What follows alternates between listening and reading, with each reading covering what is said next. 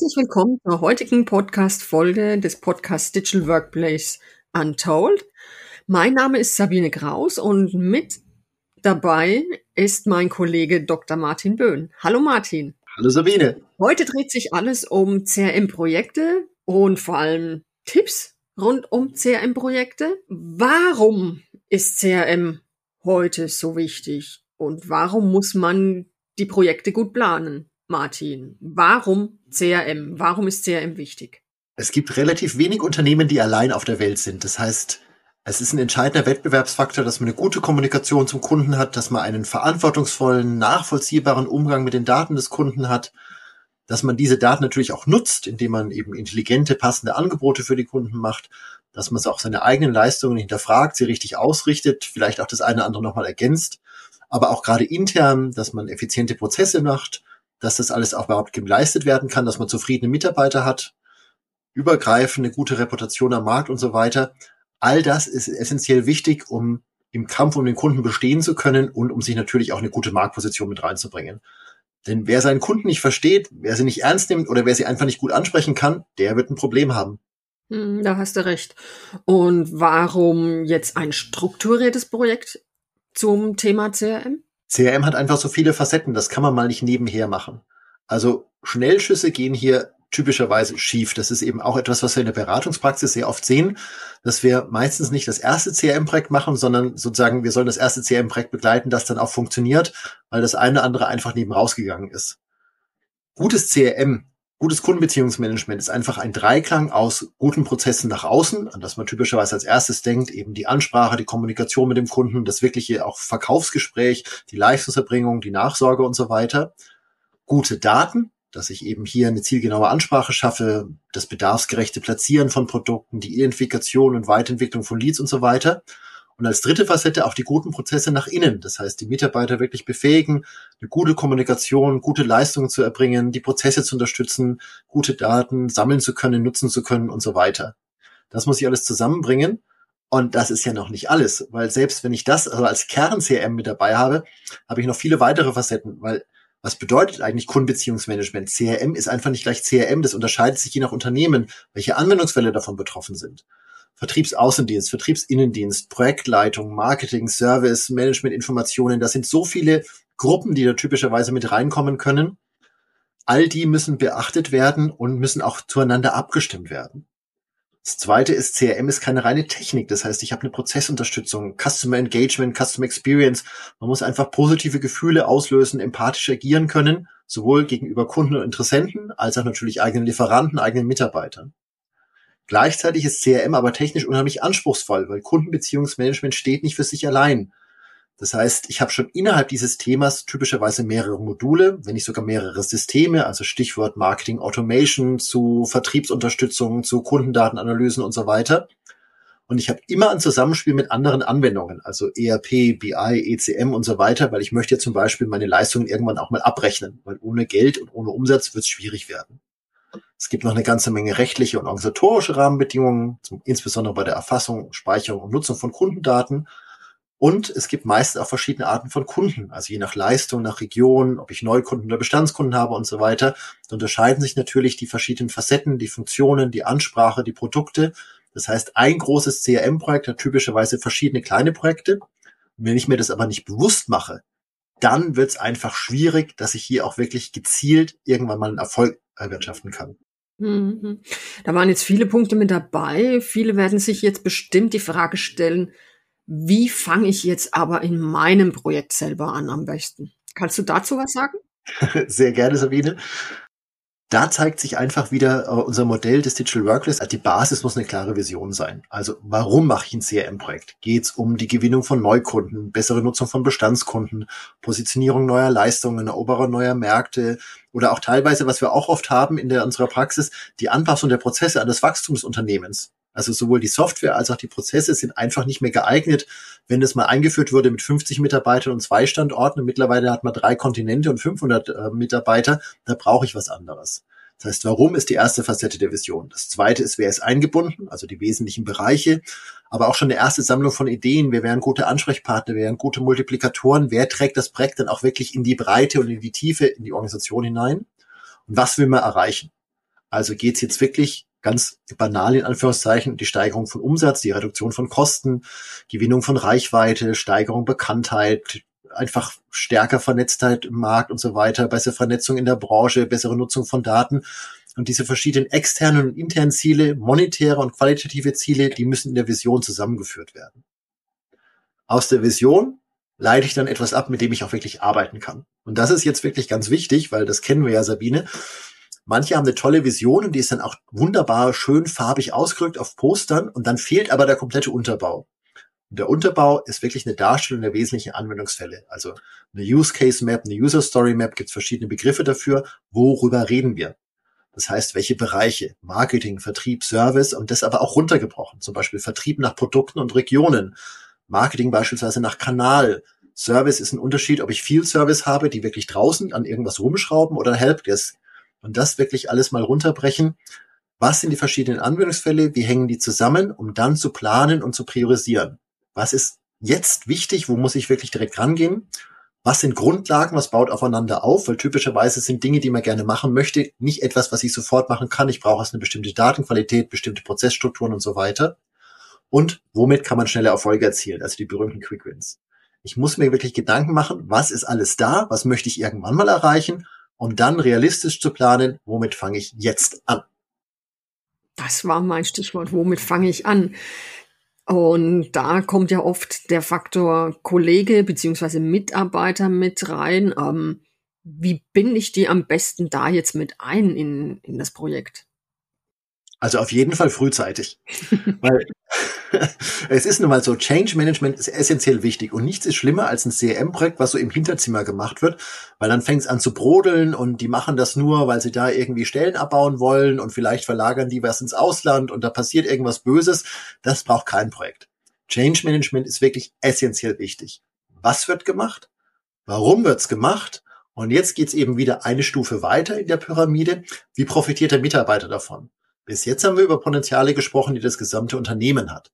Jetzt geht es darum, Sie als Mitarbeiter, Sie haben jetzt einfacheren Zugriff auf Informationen, Sie können Ihre Ziele besser erreichen, Sie haben eine genauere und damit erfolgreiche Kundenansprache, Sie können besser als Team zusammenarbeiten und so weiter, das eben wirklich zu vermitteln und damit auch eine gewisse Erwartungshaltung, eine gewisse Begeisterung zu entfachen. Also das Projekt soll allen Spaß machen und alles andere mitziehen.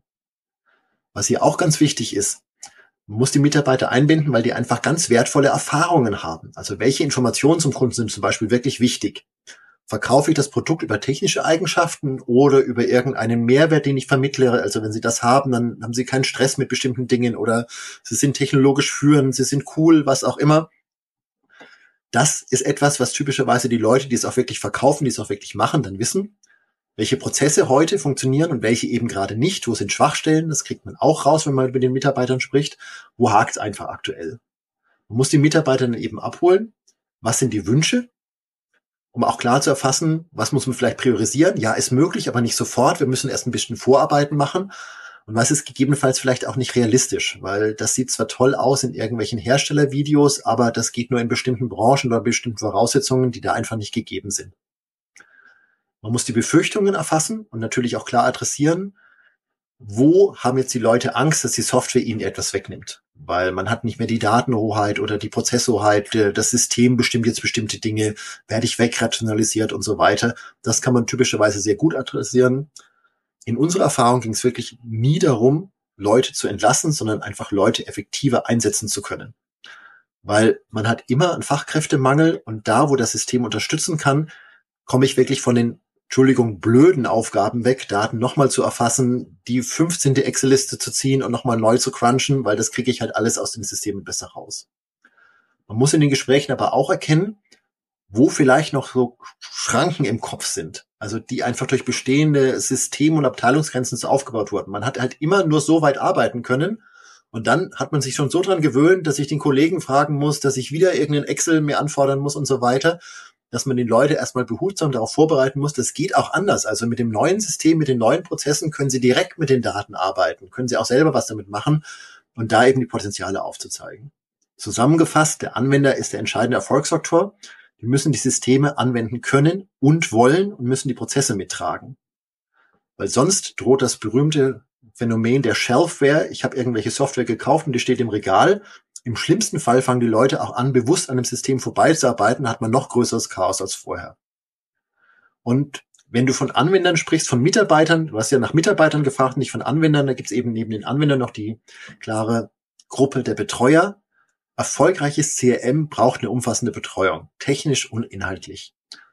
Die Organisationen, mit denen wir zusammengearbeitet haben, die wirklich aus CRM großen Profit geschlagen haben, die haben auch ein Kompetenzteam aufgebaut. Das heißt, Leute, die sich wirklich darum kümmern, zu schauen, wie kann man das System weiterentwickeln, wie kann ich Anforderungen aufnehmen, wie kann ich kontinuierlich schulen, um einfach das Ding am Leben zu halten, am Laufen zu halten und immer, immer ein Stückchen weiter anzupassen. Rahmenbedingungen ändern sich, Kunden ändern sich, Leistungen ändern sich und es kommen so viele neue Ideen, die brauchen einen Ansprechpartner.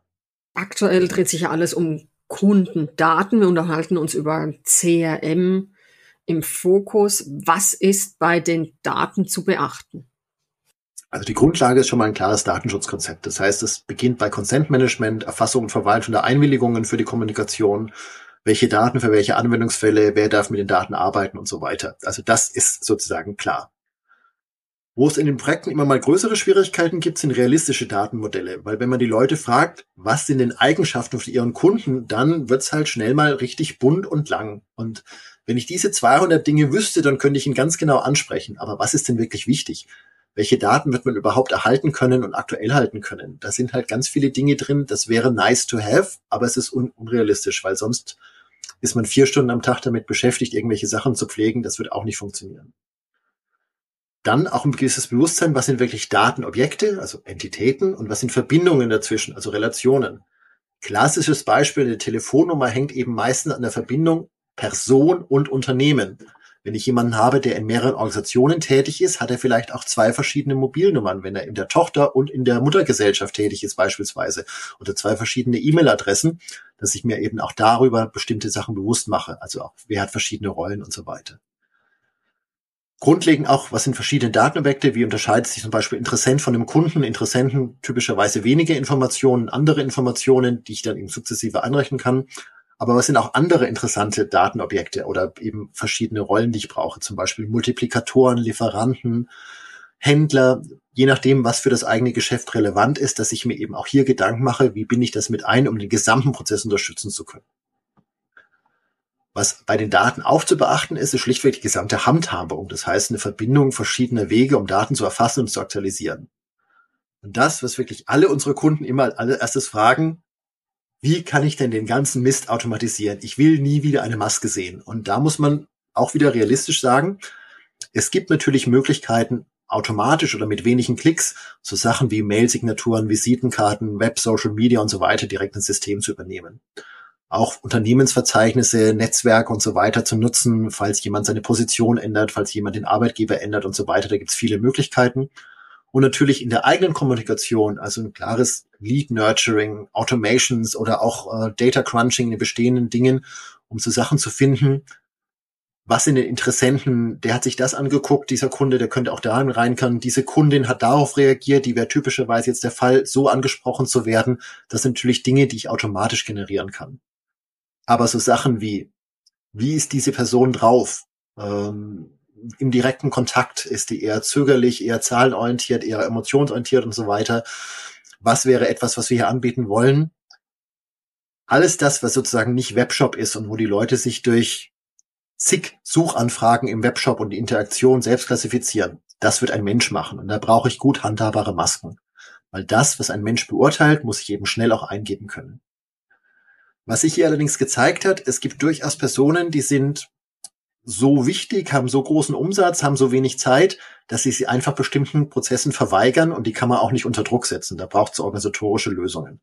Das heißt, wir haben verschiedene Kunden, wo beispielsweise Top-Netzwerke einfach alle Daten, die sie sammeln, übergeben und der Innendienst kontrolliert dann, ist diese Person schon vorhanden, ist es eine neue Rolle oder ist es einfach ein neuer Kontaktpunkt zu einem bestehenden äh, Kontakt. Das heißt, der Datensatz ist schon vorhanden. Um das organisatorisch zu lösen, dass eben nicht jemand, der jetzt 200 Kontakte gesammelt hat, vom System steht, Achtung, Hans Müller ist schon verfügbar. Könnte eine der fünf folgenden fünf Hans Müller der Richtige sein? Das wollen die einfach nicht tun. Und dann gibt's natürlich auch jede Menge gute Software für Datenqualität und Dublettenchecks. Das alles sollte man eben hier mit reinnehmen, um gerade auch am Anfang von Projekten eine realistische und gute Datenbasis zu haben, also kein CRM-Projekt starten, ohne sich nochmal die Datenmodelle als auch die Daten anzuschauen und hier mal eine gute Bereinigung zu machen. Genau, und Daten ist das eine, Prozesse das andere. Du hast ja schon erwähnt, es ist immer ein Arbeiten mit dem System und auch immer so eine gewisse Prozesssicht dabei. Wie sollten Prozesse generell gestaltet werden beim CRM-System? Das ist nicht ganz einfach, weil man verschiedene Sichten kombinieren muss. Also das erste, was man natürlich anschauen muss, macht Kundenbeziehungsmanagement für den Kunden. Das heißt, klassische Customer Journey. Also wie nimmt ein Kunde die Interaktion mit den Unternehmen wahr? das ist typischerweise nicht eine Customer Journey, sondern das differenziert nach Kundengruppen, Produkten, Kontaktpunkten, Personas, verschiedenen Präferenzen und so weiter. Da ich mal wirklich bewusst zu machen, wie kommt jemand, also wie, wie generiere ich Aufmerksamkeit? Wie schaffe ich es, dass jemand sich über weitere Sachen interessiert? Was sind Maßnahmen, dass ich zum Beispiel die, die Response-Rate von einem Mailing erhöhen kann und so weiter? Wie sollte ich jemand auf der Webseite abholen? Und wenn ich es wirklich schaffe, ein direktes Gespräch zu haben, wie schaffe ich es, das gut vorzubereiten, das gut nachzubereiten? Das sind eben diese Aspekte, wie der Kunde das wahrnimmt. Das zweite ist natürlich die Unternehmenssicht das, was ich dann eben auch identifiziert habe, muss ich leisten können. Was ist denn mein gesamtes Prozessnetzwerk? Zumindest mal grob. Also hier geht es nicht darum, wirklich die letzte Tiefe zu haben, aber man sollte schon mal grob wissen, deswegen ja vorhin diese Anwendungsfallübersicht, worum geht's eigentlich? Und hier ist es eben wichtig, diese Gesamtprozesse zu schauen, wo gibt Übergabepunkte zwischen den Teams, wo wird gezielt Wissen gesammelt und genutzt, wo kann man vielleicht zusätzliche Leistungen platzieren, also der Klassiker, der Service macht irgendeinen Auftrag und sagt, wir haben übrigens noch ein zusätzliches Produkt, das verhindert, dass dieses Problem überhaupt auftaucht oder das können wir regelmäßig für Sie machen. Die Unternehmen sagen ja immer wieder, der Umsatz wird eigentlich im Service generiert, um das eben mit reinzubringen. Du hast vorhin schon gefragt, was macht ein Projekt erfolgreich und eben auch gerade die Mitarbeiter einzubinden. Jetzt muss ich diesen Gesamtprozess runterbrechen auf das, was der einzelne Mitarbeiter braucht. Welche Daten und Funktionen braucht der Anwender, um gut arbeiten zu können? Das heißt, ganz bewusst dieses gesamte nach hinten nehmen und die Facette auszuschneiden, die diese eine Person für ihre Aufgaben braucht. Das heißt, wieder klassisch die Idee des Digital Workplace. Was brauche ich, um schnell arbeiten zu können? Hier können natürlich Prozessanalysen helfen, zum einen im Vorfeld des Projekts, also einfach mal Abläufe wirklich aufmalen, auch miteinander darüber diskutieren um diese an geänderte Ziele, an geänderte Rahmenbedingungen anzupassen und um natürlich auch schlichtweg die Funktionen der Software zu nutzen. Das haben wir eben immer wieder, dass man so eine richtig schöne ähm, Vorgabe bekommt, wie irgendwelche Excel-Listen erstellt werden und zukünftig ist hoffentlich ein Knopfdruck, weil das direkt im System generiert werden kann. Oder aber äh, ich gebe es nochmal ein und prüfe dann, nee, zukünftig schaue ich erstmal, ob es den Kontakt schon gibt und dann frage ich bei meiner Kollegin an, ob ich den vielleicht auch nutzen darf. Solche Dinge mit reinzubringen im Operativen geht es dann eher so Richtung Process Mining und ähnliches. Das heißt, wo weichen aktuelle Abläufe von den Plänen ab? Wo gibt's Rückfragen, Schleifen, Wartezeiten? All das, was meine Prozessqualität, meine Antwortzeiten und so weiter gefährdet, dass ich hier einfach besser werde, indem ich die Gründe erkenne und eben hier auch die richtigen Maßnahmen einleite. Ja, genau. Wie wir beide aus unseren Projekten wissen, gibt's meist schon Systeme oder es werden Spezialsysteme in dem Bereich genutzt. Wie verbindet man CRM-Systeme erfolgreich mit der Informationsstruktur? Kannst du da unseren Zuhörern Tipps geben? Also was man wirklich sagen muss, CRM ist immer Best of Breed, denn CRM kann nun mal kein ERP, PLM, übergreifendes BA oder ECM machen. Ähm, entscheidend ist, dass man die Zielarchitektur aus fachlichen Gesichtspunkten wählt. Also nicht mit, das ist immer schon die Hoheit gewesen von XY, sondern wie können die Anwendungsfälle bestmöglich unterstützt werden. Und da braucht man eben eine klare Daten- und Funktionshoheit. Was hier wirklich hilft mit der Verbindung der verschiedenen Systeme, ist nicht in absoluten Denken, also nicht alle Kundendaten. Der Kunde hat übergreifend gesehen vielleicht 50 verschiedene Eigenschaften, die speichern wir alle im ERP-System. Das macht keinen Sinn, weil bestimmte Attribute sind zum Beispiel rein interessant für eine Marketing Automation, also für eine Ansprache, eine automatisierte Ansprache über Mailings oder ähnliches.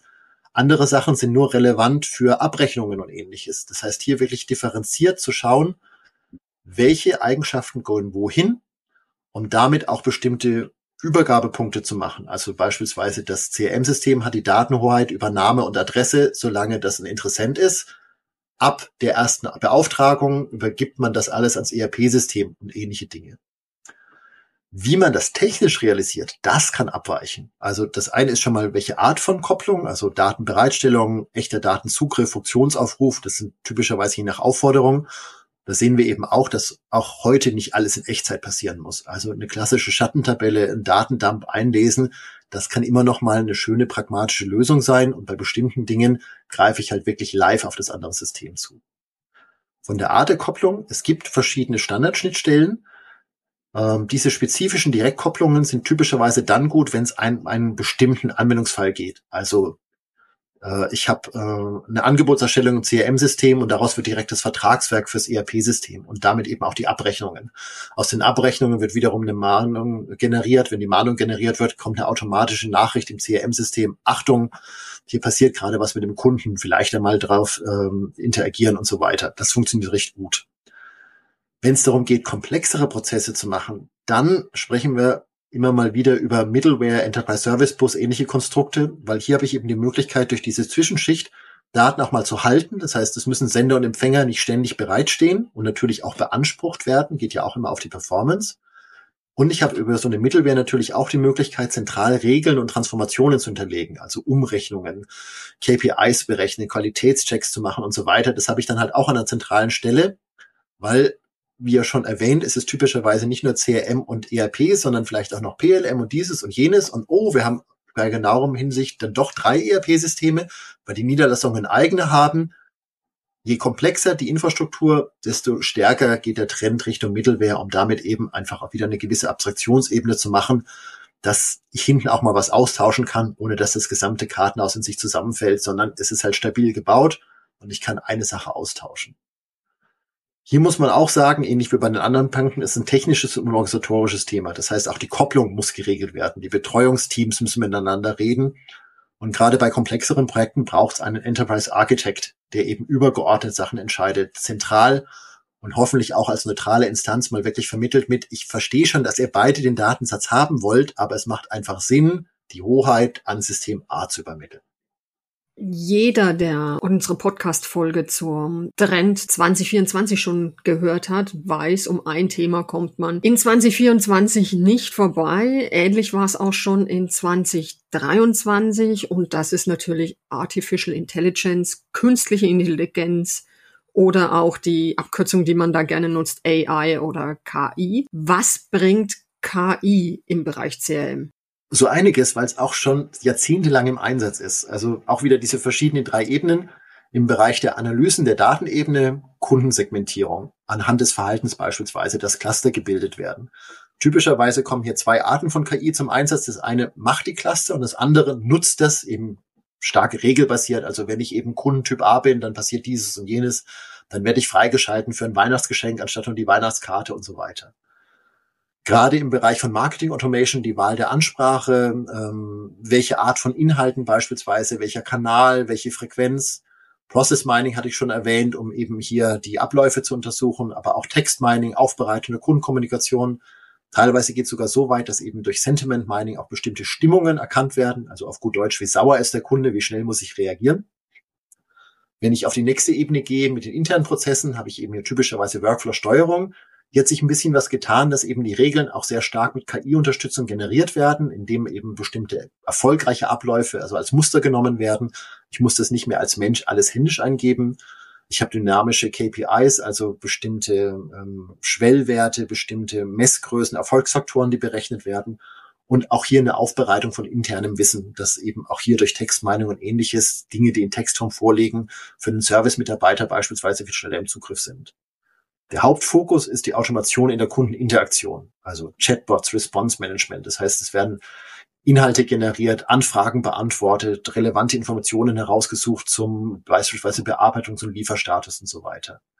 Wir haben das Thema Business Rules Management, Verwaltung von Regeln, in denen kommuniziert wird, typisches Compliance-Thema und zum Beispiel auch welche Angebote passen, also Konfigurationsmanagement und so weiter. Solche Sachen sind häufig verbunden mit menschlichen Akteuren. Das heißt, ich habe klare Exit-Punkte. Das heißt, wann darf der Chatbot noch was machen? Und wenn jetzt zum zweiten oder dritten Mal das irgendwie hingeht und ich verstehe Ihre Fragen nicht, dann sollte sich ein Mitarbeiter einschalten, bevor jetzt der Interessent sagt, also er nimmt mich doch nicht für voll, dann gehe ich eben zum Wettbewerb. Umgekehrt gibt es auch den einen oder anderen, ist auch themenabhängig, der recht dankbar ist, wenn er das an dem Chatbot stellt und nicht einer netten Dame erklären muss, äh, ja, ich habe das irgendwie falsch gekauft und jetzt passe ich nicht rein. Jetzt habe ich die Möglichkeit umzutauschen oder zehn Kilo abzunehmen. Was würden Sie mir denn raten?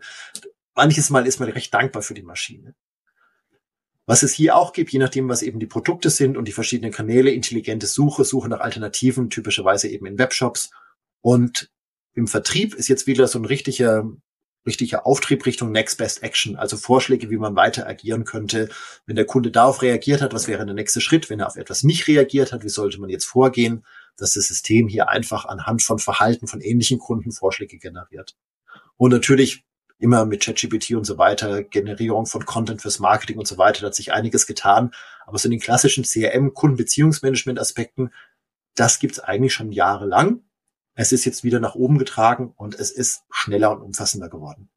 Danke für deine Ausführungen. Es macht, denke ich, unseren Hörern klar, dass ähm, gerade KI und CRM sich schon sehr lange gegenseitig befruchten und es auch sehr gut genutzt wird. Und es gibt unzählige Anwendungsbeispiele. Ein super spannendes Thema, gerade im Bereich von Kundenbeziehungsmanagement, wie ich finde. Schauen wir auf deine Erfahrungen, Martin. Was sind wesentliche Hebel zum Erfolg? Was sind die Stolpersteine in CRM-Projekten? Hm, ja, super einfache Frage jetzt zum Schluss, Sabine. ja, natürlich, ähm, immer. also Stolpersteine, wenn man sicherstellen will, dass es schief geht. Kein klares Ziel nennen, die Leute nicht mitnehmen, zu klein denken, das heißt immer wieder ein Pflaster draufkleben, wo es eben gerade zwickt, da manövriert man sich komplett ins Aus. Äh, was auch noch typischerweise ist, dass man organisatorische Facetten nicht beachtet, also den Leuten einfach neue Prozesse, neue Systeme vorsetzt, aber sie nicht abholt. Und einfach mal Software kaufen, keine Betreuung gesichert. Das sind teilweise noch schöne initiale Projekte, aber dann versandet es. Das sind so die Sachen, wo man typischerweise fehlschlägt, ähm, wenn man Ideen von Anbietern eins zu eins übernimmt, ohne es hinterfragen, das ist auch keine so kluge Idee bringt mich damit so direkt zu dem, dem der anderen Seite der Medaille, die Hebel zum Erfolg. Groß denken und klein anfangen. Also wirklich ein Ziel haben, wo man in fünf Jahren sein will, aber schrittweise die Projekte umgehen, immer so, dass es wirklich handhabbar ist, mit dem, was natürlich sonst alles noch so mit dabei ist, weil typischerweise ist CRM eben nicht im luftleeren Raum, hat ja auch noch Tagesgeschäft und so weiter. Das wirklich gut planen. Dann am Ball bleiben, immer wieder weitere Anwendungsfälle umsetzen, bestehende Sachen auch mal hinterfragen, nachbessern und so weiter die Anbieter mit an den Tisch holen, nicht alles unreflektiert übernehmen, aber die wirklich aktiv in die Diskussion einbinden. Also häufig haben die Erfahrungen in der Branche und manches Mal ist auch in Anführungszeichen ein dober Vorschlag spannend, weil in dem Moment, wo sich alle einig sind, dass es nicht passt, wird klarer, was denn stattdessen passen würde. Realistische Datenmodelle hatte ich schon erwähnt, was kann man wirklich pflegen, was bringt den Nutzen. Und ja, zusammengefasst, die Einbindung kompetenter und sympathischer Beratung ist auch immer eine gute Idee. Das finde ich auch. Das können wir auch immer gerne leisten, kein Problem. Also fasse ich noch mal kurz zusammen. Ähm, Tipps für erfolgreiche Projekte. Also denken Sie daran, am Anfang immer an die Strategie. Definieren Sie Ihre Strategie. Klare Ziele und der klare Nutzen im Fokus zu halten, ist immer sehr gut fürs Projekt und führt immer zu einem erfolgreichen Projekt. Dann denken Sie daran, orientieren Sie sich an konkrete Anwendungsfälle bei Ihnen im Unternehmen. Also Sie stehen im Fokus, Ihre Mitarbeiter, Ihre Prozesse, auch abteilungsübergreifend. Also es ist nicht immer nur das Marketing, sondern wie arbeitet das Marketing mit dem Vertrieb zusammen. Ganz wichtig, planen Sie realistisch nicht nur die Roadmap, sondern auch die einzelnen Projektschritte eines CRM-Projekts, weil ein CRM-Projekt kann sich sehr schnell aus mehreren Projekten zusammensetzen, wie mein Kollege auch schon hier ausgeführt hat und nutzen Sie durchaus, was sich bereits bewährt hat. Viele vergessen einfach, dass sie schon Werkzeuge haben, die man nicht unbedingt ablösen muss, weil sie schon sehr gut das abdecken können, was man überhaupt braucht. Oder auch gewisse Informationsbausteine, die schon vorhanden sind, einfach mal nutzen.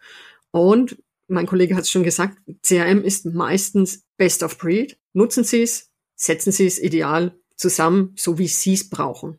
Hinterfragen Sie sich, hinterfragen Sie Ihre Herausforderungen, hinterfragen Sie die Herausforderung des Projekts. Was könnte vielleicht auch scheitern? die Arbeitsweisen, Richtung Verantwortlichkeiten, Richtung Datenqualität. Was brauche ich da? Was könnte scheitern? Wie setze ich es um? Suchen Sie immer wieder nach wiederverwertbaren Bausteinen. Vieles kann man eventuell leicht anpassen, vieles kann man schon nutzen. Ein weiterer Punkt ist, gute Software ist nicht nur immer eine Frage von Funktionalität und Technologie.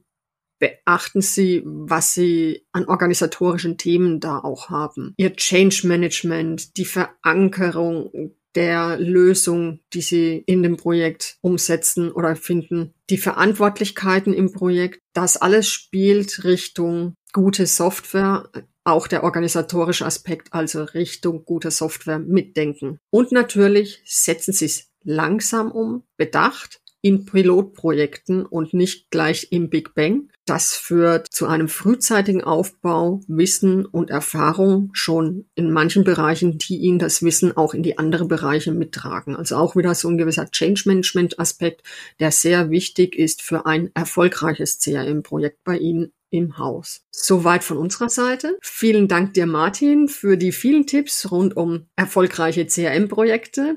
Viel Erfolg bei den Projekten und gute Zeit. Alles Gute bis zur nächsten Folge unseres Podcasts Digital Workplace Untold.